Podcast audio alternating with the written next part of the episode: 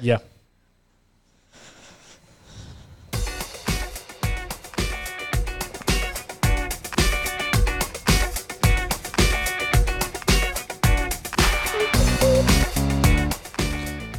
Bienvenidos a su podcast favorito, el Dev Show. Yo soy Héctor Bliss. Yo soy Katia Lira. Y el día de hoy nos, nos acompaña eh, Beatriz, perdón, es que estamos aquí con los problemas de, que nos conectamos, no nos conectamos. Ella es experta en seguridad, trabaja para Microsoft y además hace un montón de cosas eh, para niños y hoy la vamos a interrogar para que nos platique qué es y de qué se tratan sus proyectos. Comenzamos.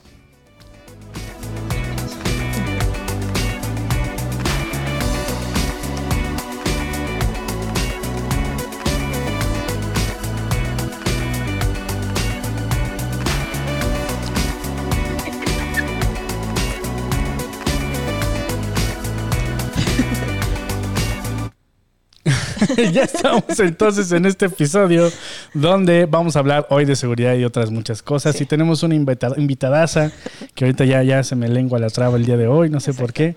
Katia, ayúdame, ayúdame, por favor. Ha habido muchos problemas técnicos, todo empezó ah, desde que no encontramos un cable y ahorita no podíamos llamarle por Skype, pero bueno, ella es eh, Beatriz Gandica, Venezuela, y ahorita está trabajando para Microsoft en Seattle. Así que bienvenida, Bea, ¿cómo estás? Bienvenida. Un placer. Es una chica de pocas palabras, por lo que vemos. Eh, ¿Dónde estás ahorita? ¿Tú, ¿Tú, vives aquí en, Ciudad de México? Yo vivo en, afuera de Seattle. Uh, Microsoft queda mm. en una ciudad que se llama Redmond, que es afuera de Seattle. Hay un puente que divide Seattle del resto del East Side o de la parte del este, entonces ah, Microsoft se encuentra aquí. Ok, entonces estás hasta allá. Yo estoy pensando otra cosa. Estoy en otro planeta el día de hoy. Aquí estaba en la Roma, pero. Ah. sí, yo te iba a invitar tacos. Sí, al rato. por favor, al pastor. pues sí, cuando vengas, aquí este, te invitamos, te damos un tour. Eh, bueno, lo que yo había hecho un poco de research sobre Beatriz, bueno, nos conocimos por el con Latam, ¿eh? una más. Y este, a mí me llamó mucho la atención, quizá por ahí, por ahí podemos empezar a platicar, que decías que tú empezaste a programar o te metiste a tech porque jugabas mucho Mario Bros. Entonces me llama la atención cómo de jugar un videojuego llegaste a, estar en tech. Seguro, este, yo me, me encantaba jugar videojuegos, o sea, lo que es Mario, Sims, Encarta, o sea, nunca me imaginé que iba a trabajar en Microsoft, pero Encarta, Sims y Mario Bros. era así como lo más finísimo que yo pudiera hacer. Y entonces mi mamá siempre me dejó hacer lo que a mí más me gustaba. Mi mamá es abogado, mi papá es ingeniero agrónomo y o sea, nada que ver con computación. Pero, ¿me escuchas o no? Sí, todo muy bien. Sí, sí. Entonces, este fue así como que, ok, bueno, me encanta esto, mi mamá y bueno, aprende, eh, sigue haciendo lo que tú quieras. Me encantaban las matemáticas, lo que es química, biología, todo, física, ciencias en general. Este, pero me costaba muchísimo el inglés, o sea, era la, materia más difícil para mí. Fui, estudié middle school en Orlando y Miami, aprendí inglés, me devolví a Venezuela y pues ya inglés era un paseo. Ah. Este, como todos saben, la historia política de Venezuela es vamos de mal en peor y pues cada vez se pone peor la cosa. Me termino de graduar uh, en high school y no quedo en la universidad que quería llegar. O sea, es como se llama la universidad, se llama Simón Bolívar, que es como decir equivalente al Harvard de aquí de Estados Unidos. Y entonces tenías que sacar un examen 88 de 95 y saqué 87.92. Wow. Una pregunta, o sea, fue una pregunta. Yo así como que, no, esto es horrible, ¿qué va a pasar? Entonces, en todo este tiempo yo sigo, yo siempre me han gustado los deportes y jugar videojuegos y siempre sabía que quería hacer algo con, primero que nada quería hacer algo con química. Venezuela siendo un país petrolero siempre me gustaba todo lo que es el petróleo, química, eh, todo ese asunto, pero mis últimos dos profesores o dos maestros del, cuarto y quinto año de bachillerato, o lo que ustedes llaman la prepa, no tenía un buen profesor de química, o una profesora. Entonces fue así como que, bueno, ok, no me sirve lo de química, computación es lo que va a ser. Y menos mal tomé esa decisión. Ah, entonces, bueno, no quedo en la universidad, este, quedé en otras universidades, pero como que no. Mi mamá me dice, mira, vea, tienes dos opciones, o aprendes francés o aprendes alemán, ¿qué quieres? Y yo, francés, me tienen que matar. Yo me voy a aprender alemán. Este, me fui a vivir en Alemania el último año de high school y, o sea, la, a comparación de Venezuela, qué tan moderno es Alemania en el sentido todo lo que es técnico, museos, universidades, ingeniería, fue así como que no, o sea, esto es demasiado cool, yo tengo que hacer, a juro, algo que tenga que ver con computación. Sí. Este, pasa el tiempo, pues Venezuela todavía menos vivible. Mi mamá me dice, mira, no te puedes volver a Venezuela o, o ya ves qué haces, o te quedas en Europa o te vienes a, Estados Unidos o a Canadá, ¿qué quieres? Entonces, pues gracias a Dios, este, yo juego basquetbol, tengo uh, buenas notas, fui valedictorian en mi high school y tengo mi título de high school que es de Venezuela y el International Baccalaureate o el IB.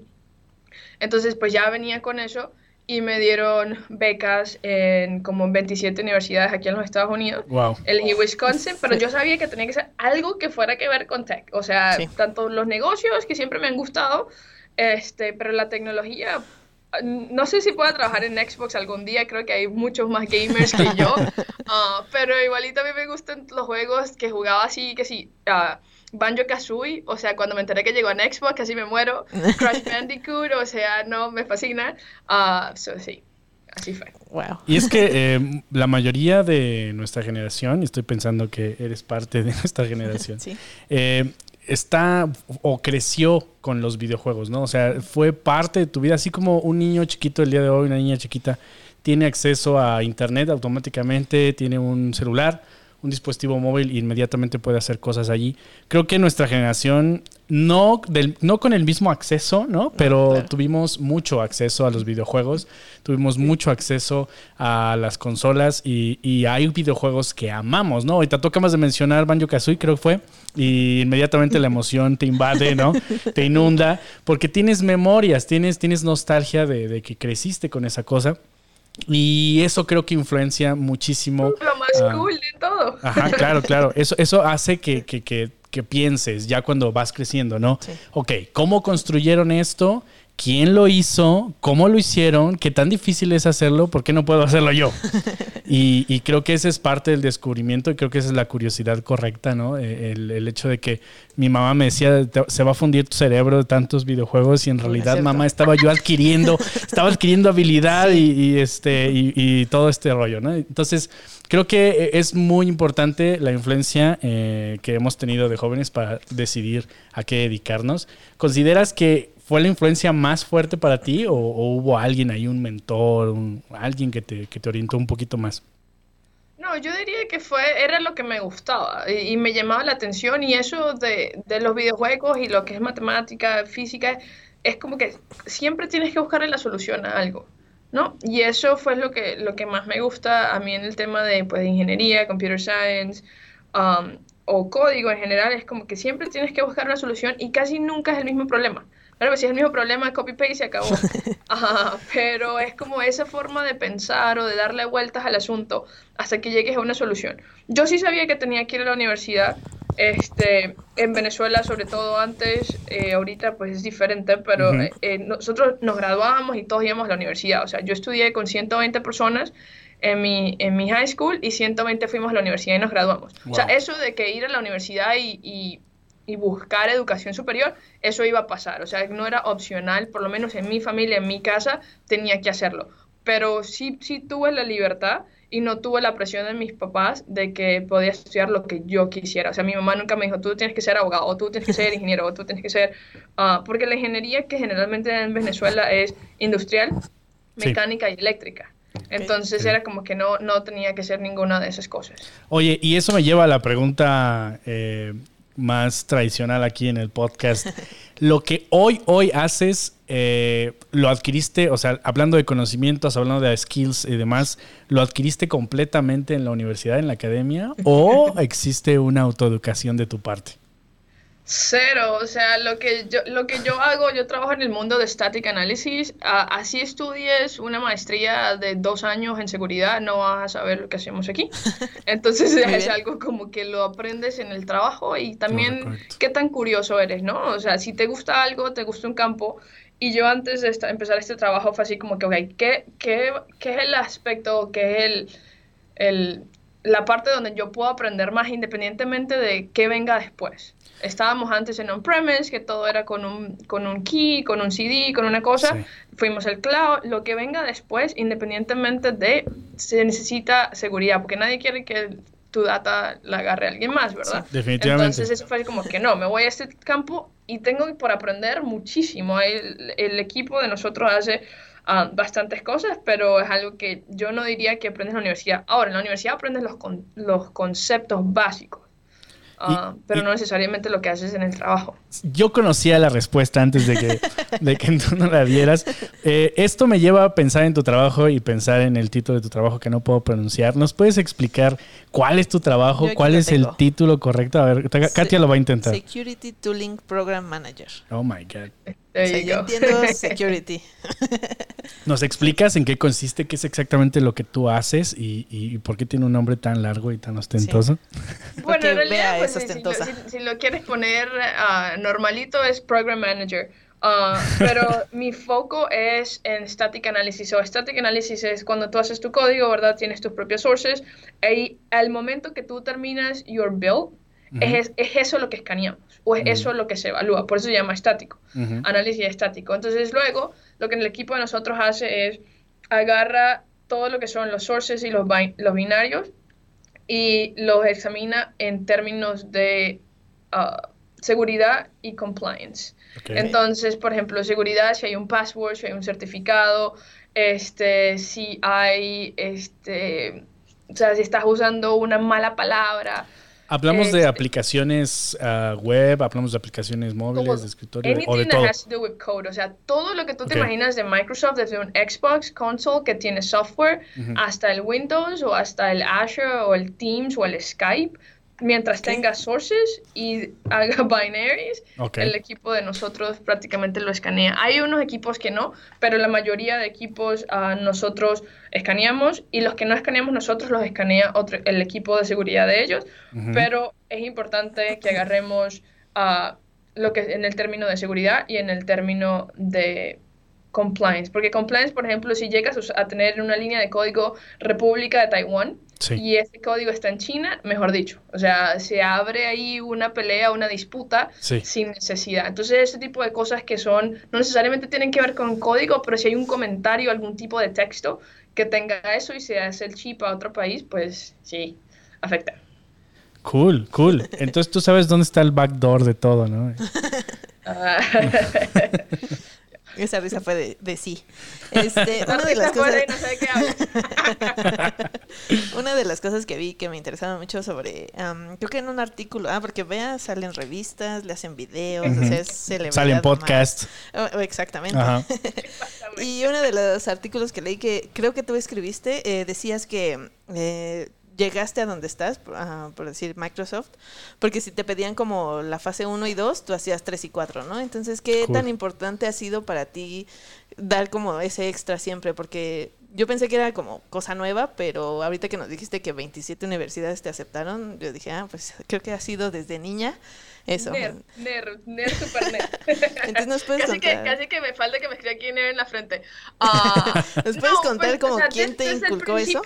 Creo que yo le debo muchísimo a mi abuela materna, uh, porque yo me acuerdo que desde, no sé, primer grado, o sea, tendría yo seis años, este, mi abuela era maestra en ese entonces y yo tenía la, la tarea de mi escuela o de mi colegio y luego mi abuela me daba extra tarea. Entonces yo hacía la tarea de la esquela más la tarea de mi abuela y luego podía ir a jugar.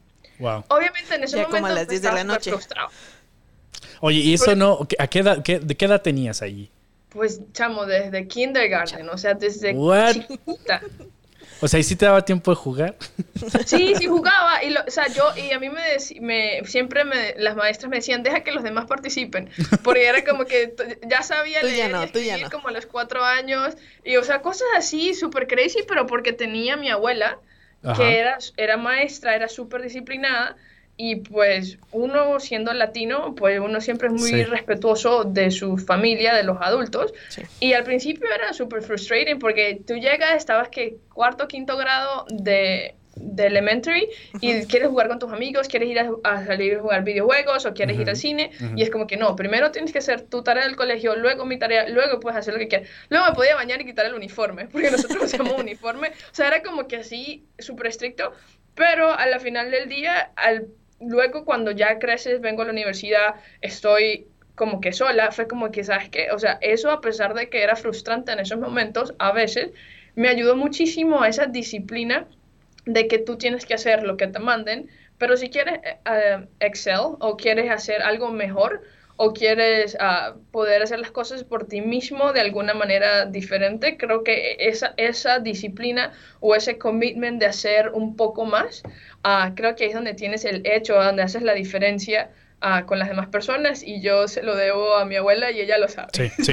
es, eso que acaba de decir este, Bea es muy importante. Eh, el, el hecho de hacer un poco más que los demás automáticamente te hace destacar.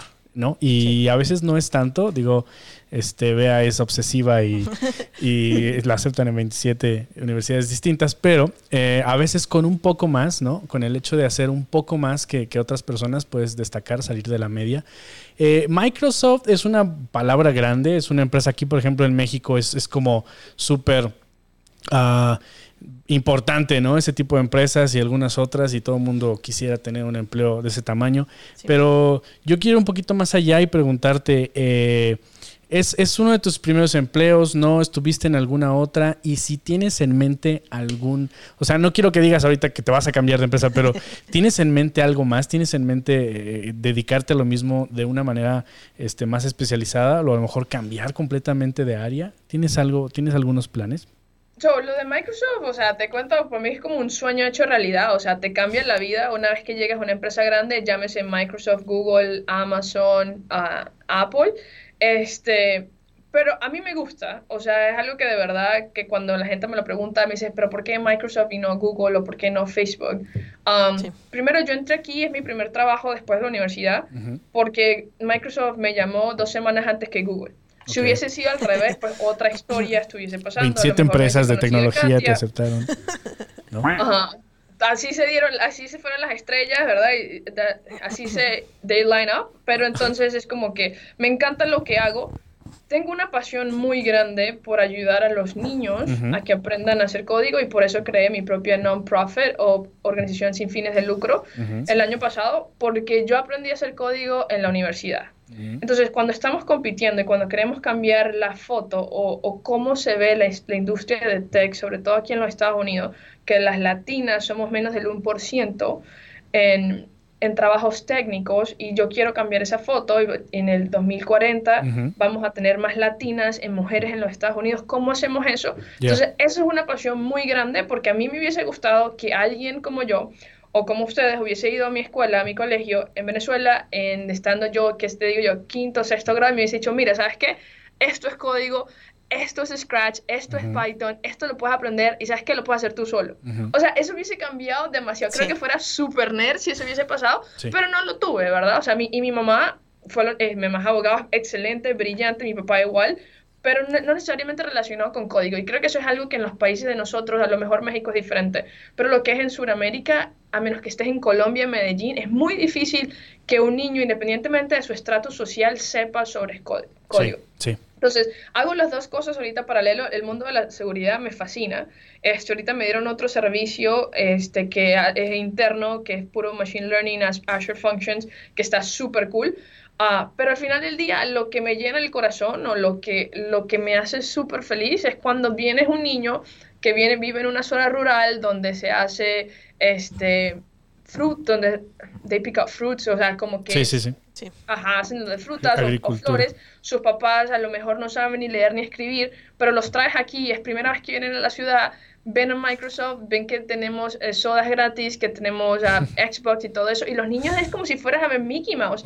Y luego te dicen, mira, yo también puedo hacer esto. Y yo le digo, claro, tú puedes hacer lo que tú quieras. Si quieres ser ingeniero, finísimo. Y si no quieres ser, también. Pero lo importante de, que estos niños, que son de alguna manera u otra desavantajados, o, ¿cómo se dice la palabra? Ah, disadvantage, que puedan estos niños ver que alguien que se parece a ellos, que también tiene acento, que come lo mismo, que pueda decir, yo también puedo y yo quiero cambiar. Y al momento que tú haces eso y tú pones eso en, un niño o en una niña, cambias no solamente ese niño, sino su familia, su comunidad.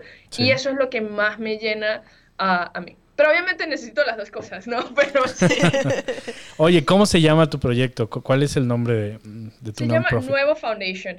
Ah, nuevo, porque tenía que tener algo en español. Sí, para Latinoamérica. Foundation porque es una fundación. ¿Y esto lo haces en Latinoamérica o lo haces allá directamente? Solo hemos, hemos estado ahorita ya en seis países. Este, vamos a extender próximamente, hopefully, como en dos, tres semanas, vamos a, hacer algo remoto en Canadá. Cool. Este, la semana que viene vamos a estar en Alemania. Vamos a ver cómo, cómo expandemos, pero la idea es que se pueda hacer tanto virtual como en persona. Entonces, así es como podemos eh, escalar. Ah, y en México, en persona, solamente lo hemos hecho en, en PyCon Latam, con los uh, niños ah, de Puerto Vallarta. Entonces fuimos a enseñar a los niños de la gente que trabaja en el hotel. Porque nosotros, ¿eh? si, tú eres un niño que va a una escuela privada, no tengo nada en contra, yo también fui a escuela privada, pero a lo mejor esos niños no necesitan, el impacto no es lo mismo que si eh, puedes decírselo a un niño que no tenga acceso. Por supuesto. Y PyCon Latam es tu evento favorito, ¿cierto? Obviamente.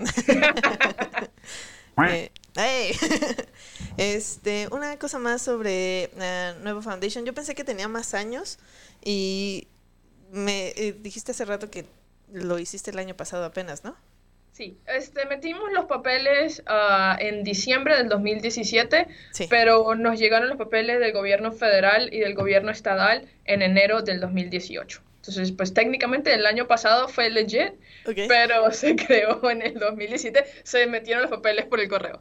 Ah, bien. Y este, y de esos países, ¿cuáles son los que so, hemos trabajado con Australia, con México, con oh. Bolivia, con Perú, eh, Estados Unidos, uh, Puerto Rico y próximamente eh, Canadá.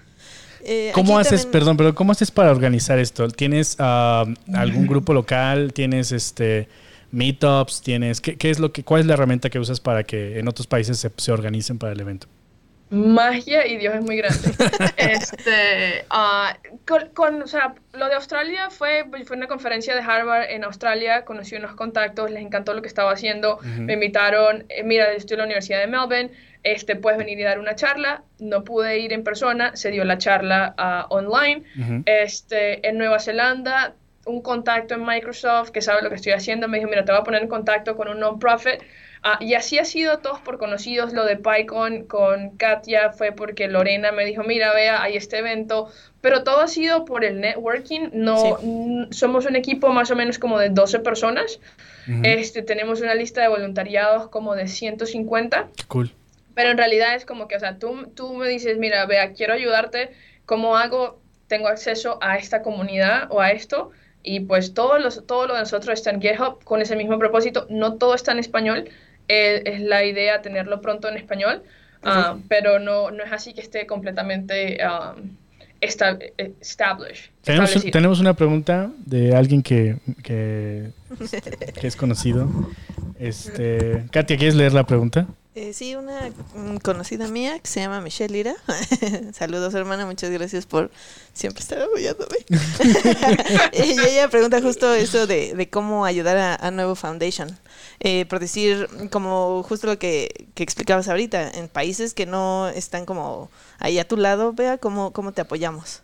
Sí, este, tenemos en la página de nuevofoundation.org, este, hay un contacto que se llama Contact Us si no es contact arroba nuevofoundation.org. Entonces, dime cómo nos puedes ayudar. Tenemos bastante, como todo es un non-profit y todo es voluntariado, ah, hay gente que trabaja en el website, que es todo en React. Hay gente que trabaja eh, haciendo currículos o workshops, que es como un, set de instrucciones para que los niños aprendan desde Hello World hasta que termines tu, ah, tu función y hagas tu, tu operación. Por ejemplo, este, empezamos el, el currículo de Python, es, tienes una abejita que se llama Alex y se perdió y vive en un mundo donde solamente hablan Python. Entonces tú tienes que construirle a Alex su propio uh, beehive, colmena o abejero. abejero, no sé. este, Entonces, entonces este, y son, son infantiles porque al final del día es para los niños. Uh, si enseñamos con high school tenemos C Sharp, pero o sea, esa es otra manera de ayudar, es haciendo, ¿qué fue lo que a ti te, te llamó la atención de, eh, de estudiar computer science o algo relacionado o por qué haces algo relacionado con código y ponerlo en un set de actividades? Este, y la otra manera es nosotros hacemos uh, virtual sessions o sesiones virtuales, que es cuando podemos hablar con escuelas que son o de bajos recursos ah, o niños donde casi no haya representación de padres que puedan tener un trabajo en, en, tech. Entonces, eso también sería súper, ah, si quieres contar tu historia a otros niños en otras escuelas, pues esas son como las tres opciones que tenemos y si quieres hacer algo más, pues avísame y con mucho gusto. Necesitamos ayuda de todo, Yo ya tengo muchas ideas ahorita. ahorita mismo ya tengo muchas ideas. Fuera del aire platicamos un poquito más. Eh, yo tengo una pregunta más, ahorita que mencionaste React y a ver si por ahí James nos puede poner las risas del festejo, React. no. No, las risas no, el otro, el otro. no, los aplausos son para Python. Ese, el amarillito. Ándale. Este. Me están robando mi sonido. a mí me encanta React, yo hago React todo el tiempo. Y este, para proyectos personales es lo que escojo. Mi pregunta es: eh, estos, uh, estas actividades que acabas de mencionar, ¿son código propio? ¿Están hechas ahí open source con tu comunidad? ¿O las estás comprando a, alguna otra eh, ONG? ¿Cómo es que estás agregando estas actividades? Este, nosotros eh, en, al principio empezamos usando ah, el workshop o currículo de otra non-profit, pero queríamos cambiar cosas y era como que tenías que hablar, pedir permiso, mira, lo puedo acomodar, sí o no, te parece esto, y tienes que tratar de convencer a otra gente. Entonces lo que dijimos fue, vamos a poner todo lo de nosotros en GitHub, vamos a poner, uh, vamos a hacerlo nosotros mismos, luego lo testeamos entre nosotros, pretendemos que nunca hemos hecho código, lo hacemos todos, luego se lo damos a los niños, cogemos, eh, recogemos feedback de los niños y luego nosotros lo vamos eh, mejorando el, al currículo. Este, no tenemos a veces enseñamos a friendcode.org, dependiendo de si las computadoras se pueden o no, o también podemos enseñar las de Google, Made with Code o Made with So, es Made Code and Made with Code, una es de Microsoft, una es de Google. este, no tenemos problema en usar algún, eh, otro tipo de currículo o quien lo haga, pero sí queríamos tener una oferta o tener una manera de llegar a una escuela y decirle, mira, tú no tienes ningún maestro que sepa de computación, no importa, el currículo más quote unquote fácil que tenemos es Ear Sketch, donde usas Python para hacer tus propias canciones. Entonces fuimos, se lo dimos a unas escuelas en Miami y todas esas escuelas, sin necesidad de nosotros estar ahí, lo pudieron usar. Entonces, y Ear Sketch es open source, o sea, es un library para hacer canciones. Ah, pero sí lo hemos hecho nosotros y queremos seguir haciendo nosotros hasta que, o nuestra versión, porque por ejemplo tenemos el Flappy Bird, pero nuestra versión de Flappy Bird. Eh, vea una pregunta de, ¿cuál es la página de Nuevo Foundation? Nuevo foundation, nuevo así como suena en español, foundation como fundación pero en inglés, punto .org. Punto .org, ok. Pues ahí está. Yo creo que, eh, siempre necesitamos estos como profesionales, volviendo al tema de, de, tú como profesional, eh, necesitamos como estos escapes. Eh, claro, tenemos en mente el propósito, el, el, origen, queremos, tenemos en mente el aportar, pero al mismo tiempo es como una necesidad creativa, es como hacer algo más allá de lo que solo te piden o de lo que tienes que hacer. Y a veces tenemos este escape y, cuando tienes una buena personalidad como, como la tuya, cuando tienes una buena mentoría como la de tu abuela, eh, entonces creas proyectos que benefician a otros. Pero ¿no crees que esto también es como parte de, de ese escape de creativo. Yo siempre estoy diciendo que aunque nos dedicamos a, cuadrados, a ceros y a unos, eh, hay, hay creatividad en medio de nuestra actividad y a veces le buscamos un escape que tiene que ver con comunidad, con cosas que no precisamente puedes controlarlas al instante. ¿No crees que, que esto, eh, pues, no sé, eh, te ayuda con, con este escape creativo como, como profesional?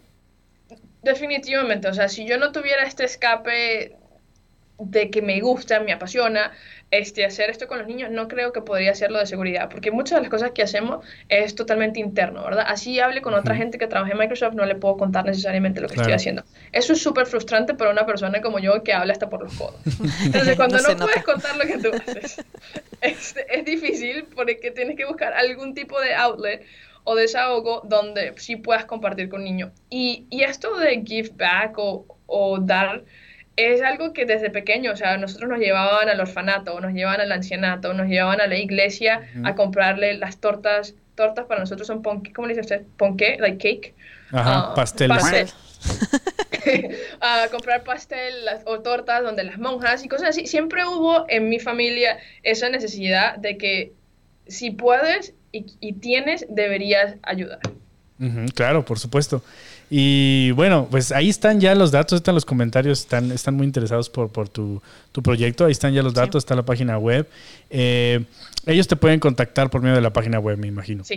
Ok, entonces Y ahí si está. no, en todas las redes, Bea Gandica. Arroba Bea y Gandica, G-A-N-D-I-C-A. Sí, también está aquí en pantalla tu, Ah, listo. tu tag, ahí está, Sí. Bea Gandica. Entonces, eh, tenemos más preguntas para ti, Sí. porque eres una persona muy interesante, entonces, échale, Katia, échale. ¿Sabes qué? Que te voy a contar un- comentario y ya, y ya y te dejo robar Échale, la échale. entrevista. Pero es que en estos días dije, ¿por qué cada vez que uno le pregunta a un americano cómo le fue, te, siempre te dice interesante? Y yo, ¿qué significa interesante? ¿Interesante es bueno o malo? Entonces dice, no, Ajá. vea, si te dice algún americano interesante, es que como que no le gustó. Ah, sí, es Entonces correcto. ahora ando pensando en la cosa de que No. si es interesante es bueno o malo. No, no es más, más bien como que no te escucharon y quieren pasar a lo que sigue. Así de ah, interesante. Ah, y int- interesting. Puede mañana, ser, puede ser. No, nosotros en realidad nos interesamos. Sí, estamos es- pod- y interesante para nosotros es, es podemos hablar muchísimo y de muchísimas cosas contigo. Entonces, Sí. ahí está Katia tiene algo más. Mm, ve, aquí nos escuchan muchos developers que apenas están estudiando, que están eh, como empezando, a lo mejor hay algunos que quieren cambiar de, de otra carrera hacia el desarrollo. Y uno de los temas que hemos comentado con casi todos nuestros invitados es el proceso de entrevistas. Y Microsoft, eh, por lo que sé, es una... Bueno, la mayoría de las empresas grandes tienen como procesos largos, etcétera. Entonces, no sé si tú tienes algunos em, eh, tips o consejos para cómo prepararse para estas entrevistas. Supongo que estudiar mucho va a ser lo que vas a decir, pero tú, tú que ya viviste un proceso así, eh, ¿qué tips nos puedes dar? So, creo que lo- más importante durante la entrevista es que seas tú mismo Ok. y que te acuerdes de que no solamente te está entrevistando la persona a ti, tú también estás entrevistando a esa persona, pero tú quieres saber a dónde vas a ir. En Microsoft es una compañía muy grande, igual que Google y Facebook, donde puedes estar en equipos que son súper cool, como puedes estar equipos que de verdad nada que ver. Entonces, por eso es importante que cuando tú te estés entrevistando, eh, te hagas también esas preguntas. Mira, yo, por ejemplo, cuando me cambié de equipo, dije, yo a mí no me, yo no soy una persona que a las 9 de la mañana pueda hablar inglés. O sea, perdón, pero no puedo. Sí. O sea, yo a las 10 puedo, a las 9 no. O sea, mi, mi cerebro todavía funciona en español. Ajá. Este, entonces son ese tipo de cosas que es importante. El libro de, el de, ah, how to, ¿cómo se llama? El de developers, crack. que hay que, Cracking de... Cracking. how to crack the coding interview, eso, eso va a ser tu Biblia, o sea, para arriba, para arriba, para abajo, por delante y por atrás, por Sí. favor. Este, y, y sí, hay una, hay una, un grupo que me enteré en estos días con alguien que va bastante al tecnológico de Monterrey a Ujú. contratar de Microsoft directamente en México, Ujú. que hay un grupo que se llama ACM. ¿Eso le suena, le suena algo así? Sí. Sí, sí. Oh, ok, sí existe. No. Entonces, supuestamente, si tu universidad tiene un grupo que se llama ACM, no sé qué significa, pero supuestamente cuando nosotros vamos a, a México, a, les- a los recruiters que van a México les gusta que los estudiantes sean parte de este cosa que se llama ACM. ¿Qué es? Que a lo mejor Héctor tú puedes compartir que yo solamente escuché que hay este grupo que se llama ACM y de ahí prácticamente es donde nosotros vamos y agarramos la Pero no sé, creo que es código competitivo, es lo que tengo entendido. No sé qué es. Solo sé que existe. Y que, que aparecen en universidades y se llevan a los estudiantes. Son como, Como los, los abducen, aliens. los abducen, ajá. Eh, básicamente. Eh, hay un montón, hay, hay un montón de diferentes startups acá y, y proyectos. No, no, no tengo idea, ha- hablo a ciegas, pero no sé si eso se puede hablar a ciegas. Pero eh, a lo que voy es que sí, sí ah, conocemos algunas personas que han podido llegar a hacer eh, tanto internships como otras cosas en Microsoft por medio de esta, esta, organización. esta organización, correcto. Sí. Eh, directamente con tu proceso, ¿qué tan largo, qué tan difícil fue entrar o el proceso para ah, ser parte de Microsoft? So, este, en, en, mi, en mi caso fueron cinco entrevistas. Ok. Ah, son ah, tres técnicas, dos no, más como de diseño. Ah, pero depende, puede ser que tengas todas técnicas o si tú no vas a entrevistar para ser software developer sino program manager, puede que solamente tengas cinco de diseño. So, no, no es como, it's not a cookie cutter. O sea, Ujú. puede ser diferente dependiendo de la persona que te toque. Ujú. Ah, pero generalmente va a ser de 3 a 5. Ujú. Ah, y pues así no vayas a aplicar por algo técnico. Ujú. ah, pues, o sea, como que software developer, deberías de todas maneras saberte tus, tus links, todos los trees, toda esa vaina, todos los, ah, lo, básico, ah, porque puede que no te pregunten, depende del entrevistador, pero puede que sí te pregunten. Y el consejo que yo siempre le doy cuando vienen y me preguntan es, no mientas. O sea, si te están preguntando algo que tú no sabes, no te inventes una respuesta chimba o mala, porque el que te está preguntando sabe la respuesta y sabe lo que está buscando. Es preferible que le digas, mira, sabes que esta parte todavía no me la sé, pero sé que me sé esta teoría, me sé esta teoría, y si yo pudiera interpretar lo que me estás preguntando, yo creo que sería esto con esto. Pero de todas maneras, no estoy seguro. dame, dame, dame dos días y yo te respondo si me das tu correo.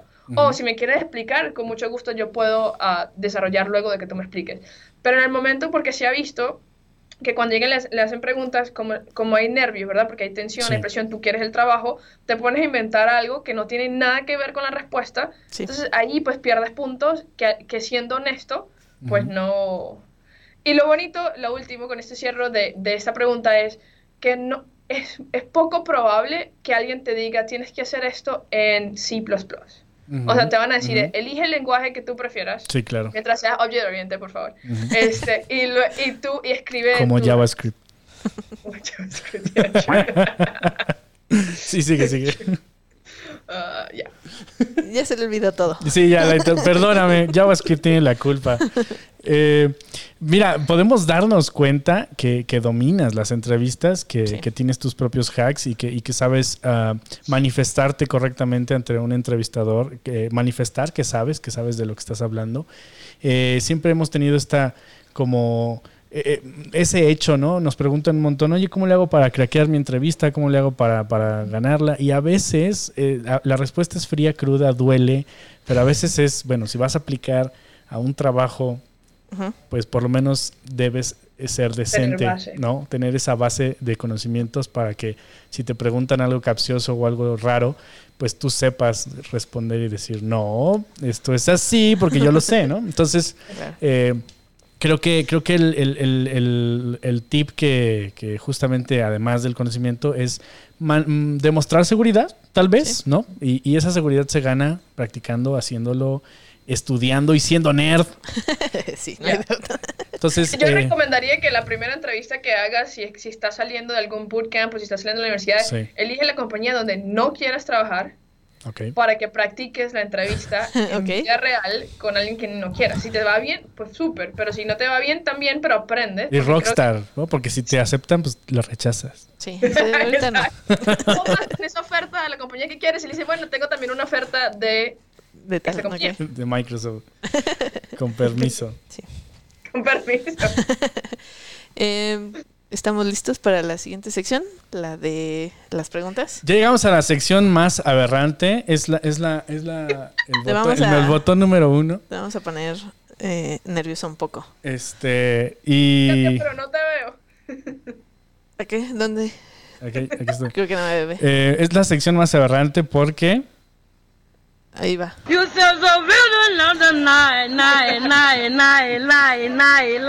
Oye, oye, oye. Eh. La sección se trata de que te vamos a hacer una serie de preguntas. Te voy a dar dos opciones, vas a elegir una o tú nos vas a dar una tercera. Lo cual es obvio, la es obvio gracias a la canción, seguramente. No sé, quizá, quizá. Eh, yo siempre he explicado la sección, no sé por qué ahora te sorprende. No, es que esa canción es muy rara, pero bueno. Ok, ¿lista? Listo. Ok. Eh, ¿Android o Apple? Apple. Ah, muy bien. Este, ¿Backstreet Boys o NSYNC? Backstreet Boys. Nadie nunca va a decir NSYNC, se me hace. ¿Te diste, te diste espérate, la primera, la primera. ¿Te diste cuenta que no dijo Microsoft? No agregó Microsoft como la tercera. Epa, epa. El año que viene, cuando salgan los Surface Phones, creo que me quedo con mi Apple, pero vamos a ver. Ok, ok, muy bien. ok, eh, bueno, esta no sé taco de pastor o suadero, porque ya habías dicho que amas pastor. Y al pastor, sí. Ok. Eh, ¿Backend o frontend? Uh, frontend. Uh, ¿Helado de vainilla o de chocolate con menta? Vainilla. Eh, ¿Cerveza clara o oscura? Ninguna. Entonces, ¿qué tomas? ¿Agua? Prosecco. Eh, o tequila, por favor. Bueno, tequila. Se perdona por el tequila. tequila, tequila. Ok, este, ¿Linux o Mac? O Windows. ¡Eh! Esto bien, ya lo habías preguntado. No, Apple o Android. Este es ah, desktop. cierto, cierto. Este es desktop. Em, Twitter o Instagram. Ah, Instagram. Ok. em, la de los tamales, quizá, ¿no? ¿Conoces los tamales, Bea? Allá también hay tamales, ¿no? Sí, se llaman ayacas, pero me- también me gustan Sí. lo- los tamales de ustedes. Eh, ¿Rojo o verde? Ah, rojo. Ah, muy bien. Ey, de mole. ¿Quién va a dominar el mundo, Facebook o Google? Ah, Microsoft. Que- Ya Ah. lo dominó un tiempo ya. Ya nos han dado muchas teorías, ya nos han dado muchas teorías. Queremos escuchar la tuya. Sí. ¿Quién va a dominar el mundo?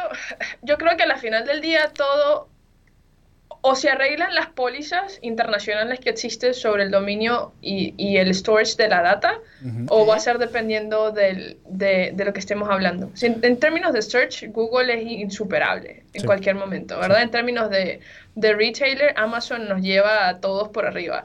Pero en términos de seguridad y gobierno, Microsoft no tiene competencia. O sea, yo creo que depende de, de- del área, pero ¿quién dominará todo? Ah, probablemente Google, creo yo. Oye, ¿a ti te gusta la idea de que nuestra data sea profitable? O sea, que nosotros podamos ganar dinero a cambio de nuestra data.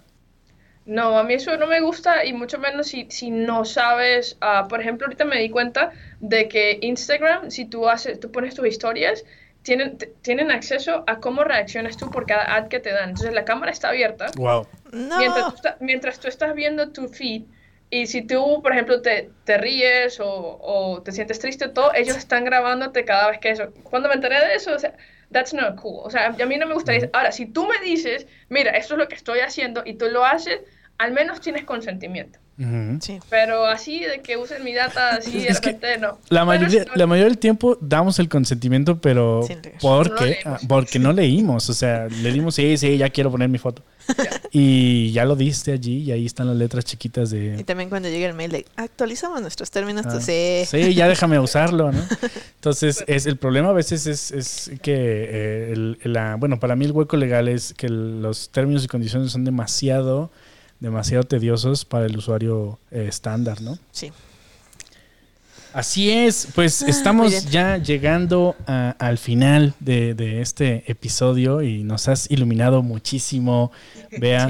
Eh, hemos hablado de varias cosas contigo, pero eh, quiero, quiero hacerte un par de preguntas más eh, acerca de, de- Pensamos mucho en principiantes porque tenemos un montón de chicos y chicas que están entrando a este mundo. Ellos todavía piensan que están entrando tarde a este mundo, pero definitivamente no es tarde, es, es a tiempo. Entonces yo quería preguntarte si tienes algo, si seguramente sí porque trabajas con niños, trabajas con, con chavitos, chavitas que quieren eh, entrar a este mundo. ¿Cuáles son tus principales consejos? ¿Qué es lo que les dices para que lo eviten o qué es lo que les dices para que lo hagan lo antes posible? ¿Cuál es el mejor consejo para alguien que quiere entrar al mundo de la tecnología y hacerse una carrera como, como profesional de tecnología, como desarrollador, como, como cualquiera de esto? So- so mi, mi consejo es que busques qué es lo que te apasiona, independientemente sea deporte, sea videojuegos, sea cooking, o sea, lo que, lo que sea que te apasiona y trata de relacionar eso con tech.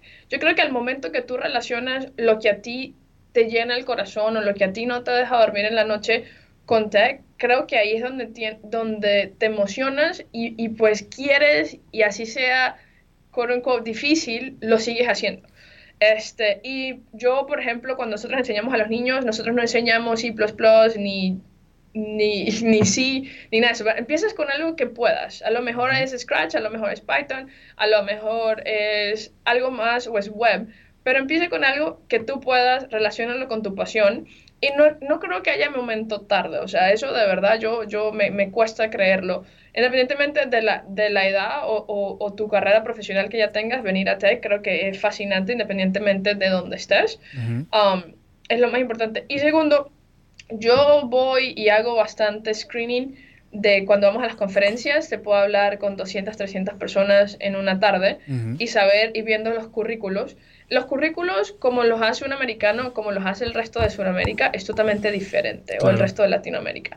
Es importante, no, no, no, no pongas una foto, no es necesario. Ujú. Ah, no, si estás aplicando a Microsoft, no coloques a Gmail. Si estás aplicando a Google, no coloques a, a Outlook. O sea, sea un poco relevante, ¿verdad? Sí, nosotros usamos open source y todo el cuento y ahora vamos a usar Google Android en el Surface Phone, pero o sea, be mindful de qué es lo que, a dónde estás aplicando y targuea, uh, chao mi español, ok. Eh, Como enfócate. Enfoca, exacto, enfoca tu currículo en donde vas a aplicar. Este, y lo segundo es algo que, que, que cuando nosotros vemos para, para, entrevistar a la gente, en el currículo, si, si tú fuiste a la escuela o estás en la universidad, y tienes, yo no sé cómo es la escala en México, pero en Venezuela es de 0 a 20, 20 a, a, a plus. este, si tú tienes un 4.0, un GPA de 4.0, excelente, pero ¿qué has hecho tú por tu comunidad? ¿Qué haces tú extra y qué haces tú fuera del salón de clase? Porque si yo quiero a un 4.0, yo me voy a MIT, a Harvard y a Carnegie Mellon y agarro los 4.0.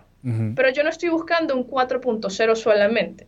Yo prefiero tener un 3.3 o un 3.2 que el, que el chamo o la chama llegue y haga y ayude o haga esto o enseñe a los niños o haga outreach o participe en la comunidad que si de, de, Python o en la comunidad de React. O sea, pero cosas que tú veas el interés de esa persona que no es solamente si tengo 4.0 y vengo del TEC de Monterrey sin nada en contra. O sea, puede ser cualquier universidad. Pero, o sea, no es este, tengo esto, esto, esto, un check, lo puedo hacer. Es como que no importa, no te enfoques en la, en la nota, sino enfócate en qué, qué traes tú, o sea, qué es lo que te hace a ti único. Porque eso solo lo puedes responder tú. El 4.0 no es único. O sea, a lo mejor puede ser que tú seas la única persona en tu universidad que tenga 4.0, pero eso no, no es lo que te va a definir. Lo que te va a definir es tus experiencias, tu perspectiva, tus proyectos fuera del salón de clase. Creo que eso, eh, por lo menos yo me enfoco muchísimo y cuando nosotros vamos a, a reclutar en las universidades aquí en los Estados Unidos, eh, siempre mi pregunta es, cuéntame qué has hecho tú fuera del salón de clase que que, te apasione. Cuéntame cómo fallaste, cómo lo hiciste, cómo lo reinventaste, cómo lo diseñaste, etcétera, etcétera. Y, y si alguien necesita ayuda y quiere trabajar en nuevo, es todo voluntario, pero si quieren poner algo en el currículo y de verdad están ayudando, con mucho gusto.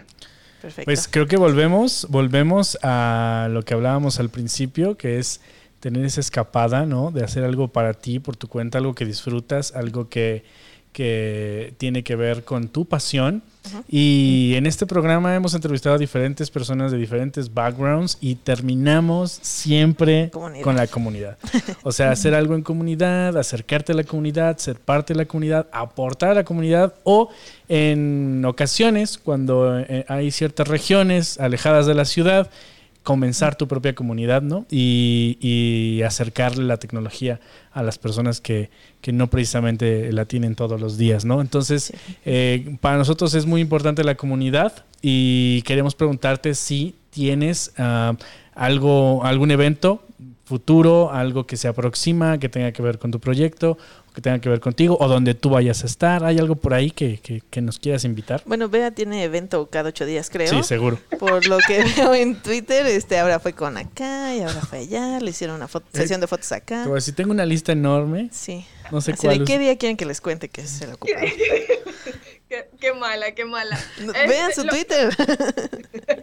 Lo, lo, lo, que viene ahorita, uh, la semana que viene, se entera la semana que viene, es secreto, pero lo de lo más importante, sobre todo con la comunidad, es la semana de diciembre 9 al 15, es CS Ed Week o Computer Science Education Week, y es celebrado a través de los Estados Unidos y creo que Canadá también. Entonces vamos a tener virtual sessions con escuelas en Miami, en Los Ángeles, en Nueva York y probablemente en Toronto.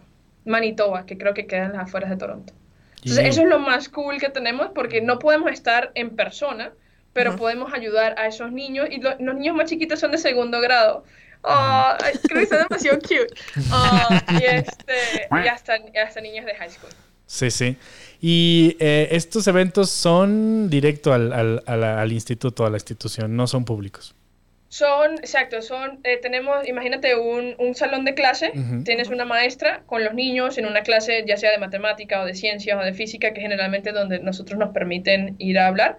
este, tienes un speaker, a alguien como cualquiera de nosotros tres, donde les cuentan a sus niños, los primeros 15 minutos le contamos cómo fue mi journey de llegar a tecnología y los otros 15 minutos los niños hacen preguntas, qué es lo que trabajas, generalmente preguntan por qué Spider-Man no está en Xbox, cosas así. Entonces, que también son preguntas válidas, ¿verdad? Entonces ahí le explicas lo, lo, que, porque, cómo funciona el Xbox, que mercadeo, todo el cuento. Um, entonces, eso es lo que hacemos. Y también eh, vamos a, a, try out, eh, experimentar la semana de CS Ed Week, de explicarle tópicos a los niños durante una hora a ver si cómo funciona. Porque generalmente cuando hemos tratado de enseñar código online ha sido muy difícil, porque hay unos niños que la agarran y súper, y hay otros niños que se quedan atrás y les da pena levantar la mano porque tienen que preguntar enfrente de todo el salón. Entonces no hacemos eso, pero eh, tenemos dos sesiones, una explicando eh, qué es GitHub y por qué es beneficio. Porque vale la pena usarlo. Y el segundo es cómo hacer automatización de videojuegos en Unity. Cool, Unity, yeah. Eh, yo tengo una pregunta más, Vea. Eh, ¿Por qué Spider-Man no está en Xbox? sí, ¿Por qué God of War no está en Xbox? eh, no, em, eh, esos eventos que mm, me acordé ahorita que dijiste que tienen como streaming eh, sessions en, en Nuevo Foundation, digamos que un meetup de aquí de Ciudad de México, eh, ¿se podría contactar con ustedes y, y hacer un evento de ese tipo? Sí, claro, y si tienen estudiantes, con mucho gusto. Tenemos varios de nosotros uh, que hablamos español uh -huh. y siempre queremos ayudar. O sea, a lo mejor no, no todos sean mexicanos, pero tenemos gente de Bolivia, tenemos gente de Ecuador, yo soy de Venezuela, tenemos dos mexicanos, yes. Okay. Y tenemos gente de todos lados, se puede hacer en español o en inglés. A mí me da curiosidad algo. Es, estas actividades que tienes, aparte de tu trabajo, Uh, ¿las involucras a tu trabajo? O sea, ¿tu trabajo te permite tener estas eh, como community algo? Pero acuérdate que Bea hacía la tarea de la escuela, la tarea de su abuelita, entonces sí, ahorita sí. hace la tarea de sí. Microsoft. Ahorita trabajo otras ocho la horas. La tarea de ¿no? Nuevo Foundation, uh -huh. duerme dos horas. Sí, sí. Chamo, sí, no. Este, Microsoft, uh, desde hace como tres, cuatro años, uh -huh. el CEO de nosotros, eh, Satya, dijo, use Microsoft as a platform okay. to follow your passions. Uh -huh. Entonces, para los que no hablan inglés, usa Microsoft como una plataforma para uh -huh. engrandecer o para seguir a cabo tus pasiones. Uh -huh. Entonces, porque lo que yo hago, primero que nada, es sin fines de lucro. Gano cero dólares, pongo plata en mi bolsillo uh, para que las cosas se den. Este, todo es voluntariado la mayoría de nosotros que nos reunimos constantemente trabajamos en Microsoft, tenemos dos o tres, teníamos alguien que trabajaba en modelo en México que nos estaba ayudando. Este, en, es, me dejan traer a los niños a Microsoft, sí. me prestan las computadoras, las Surface RT, no importa, funcionan. Este, eh, y les damos a los niños o pizza o tacos o depende de lo que haya de presupuesto. Este, y nosotros compramos algún tipo de swag para darle las t-shirts, porque ya sé que si digo franelas para ustedes es como un trapo viejo, pero sí. para nosotros franelas es un t-shirt. Uh, les damos uh, algún tipo de cosa porque a pesar de que sea muy chiquito, uh, para esos niños hacen supremamente una diferencia de que tú le des un lápiz, una libreta que diga Microsoft. Entonces claro. sí. Sí. Ahora, no lo puedo hacer todos los fines de semana, me encantaría, pero sí los hago, trato de hacer por lo menos uno al mes o uno cada dos meses, uh, porque vale la pena hacer la diferencia y vale la pena que esos niños en un futuro, o a lo mejor vengan a Microsoft o no, la idea es que vengan, pero, sí. pero sí, no, es, es, muy bonito. Y cuando la gente va y, a ver, ¿qué es lo que tú haces? Y yo, ven a un evento, mira la cara de los niños cuando llegan uh -huh. y mira que no se quieren ir. Uh -huh. eso, okay. eso es el impacto. Claro. Muy bien. Eh, también tenemos otra pregunta de Facebook de Gaby Villarreal y nos pregunta que si Nuevo Foundation va a estar en el PyCon Latam 2020. Listo. Bueno, vamos a, vamos a cuadrar, sí, con mucho gusto. Vamos a cuadrar bien lo de los niños. Sí. Este, y tener un, un backup si, si, no, si no funciona con lo de los empleados del hotel, sí. debería funcionar con alguna escuela en la comunidad o alguna okay. escuela donde nosotros podamos ir y sería súper. No, me encantó Oye. esa idea y, y, de verdad que no, yo, otra vez. Yo quiero agregar, yo quiero agregar a, a, a, eso que tú estás diciendo ya que sí.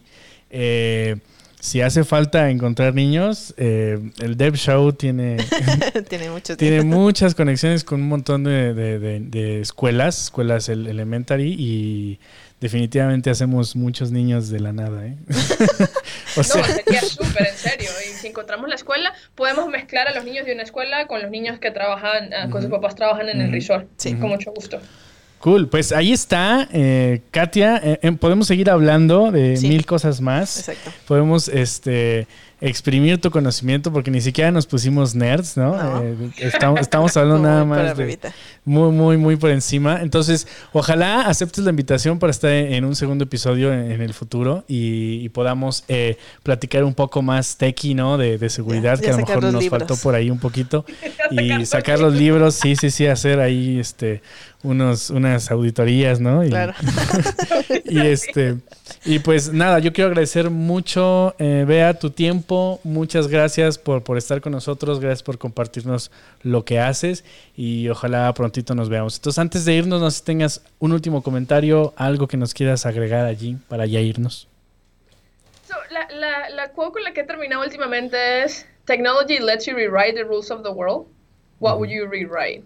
¿Verdad? O sea, la tecnología te deja escribir las nuevas reglas del mundo. ¿Qué vas a escribir tú? Porque lo bonito de tech o de código o de tecnología es que lo que pensábamos que hace 20 años era una locura, como sacar plata de- o, o hacer una transacción de banco por teléfono, ahora es realidad, ¿verdad? Es normalidad. Entonces, creo que eso, eso es lo más bonito. O sea, si quieres cambiar algo que no te guste o algún tipo de proceso o algún tipo de elemento que no te guste, creo que tecnología te deja y es uno de los pocos campos donde puedes cambiar algo sin necesidad de, o sea, con tus dedos, nada más, y lo cambias. ¿Ves? Cool. Te digo, celebridad hasta quote de salida y todo. Sí.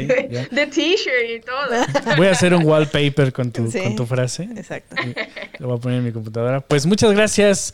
Ya nos vamos, Katia. ¿Tienes algo más que agregar ahí? Nada más, muchísimas gracias, Bea, porque en cuanto la invité dijo que sí. Y llegó un poquito tarde, pero llegó. Pero estoy llegó. trabajando, estoy trabajando. Sí, de hecho es, está padre, ¿no? Sí. Que a pesar no nos haya Sí. cancelado. Sí, muchas gracias. Muchas gracias, Dile a Microsoft que gracias por tu tiempo también. Sí, sí. Y ya nos vamos. Muchas gracias. Nos vamos. Eh, gracias a todos. Gracias por seguirnos en vivo. Comparten la transmisión si les gustó. Manita arriba. Esto fue el Dev Show.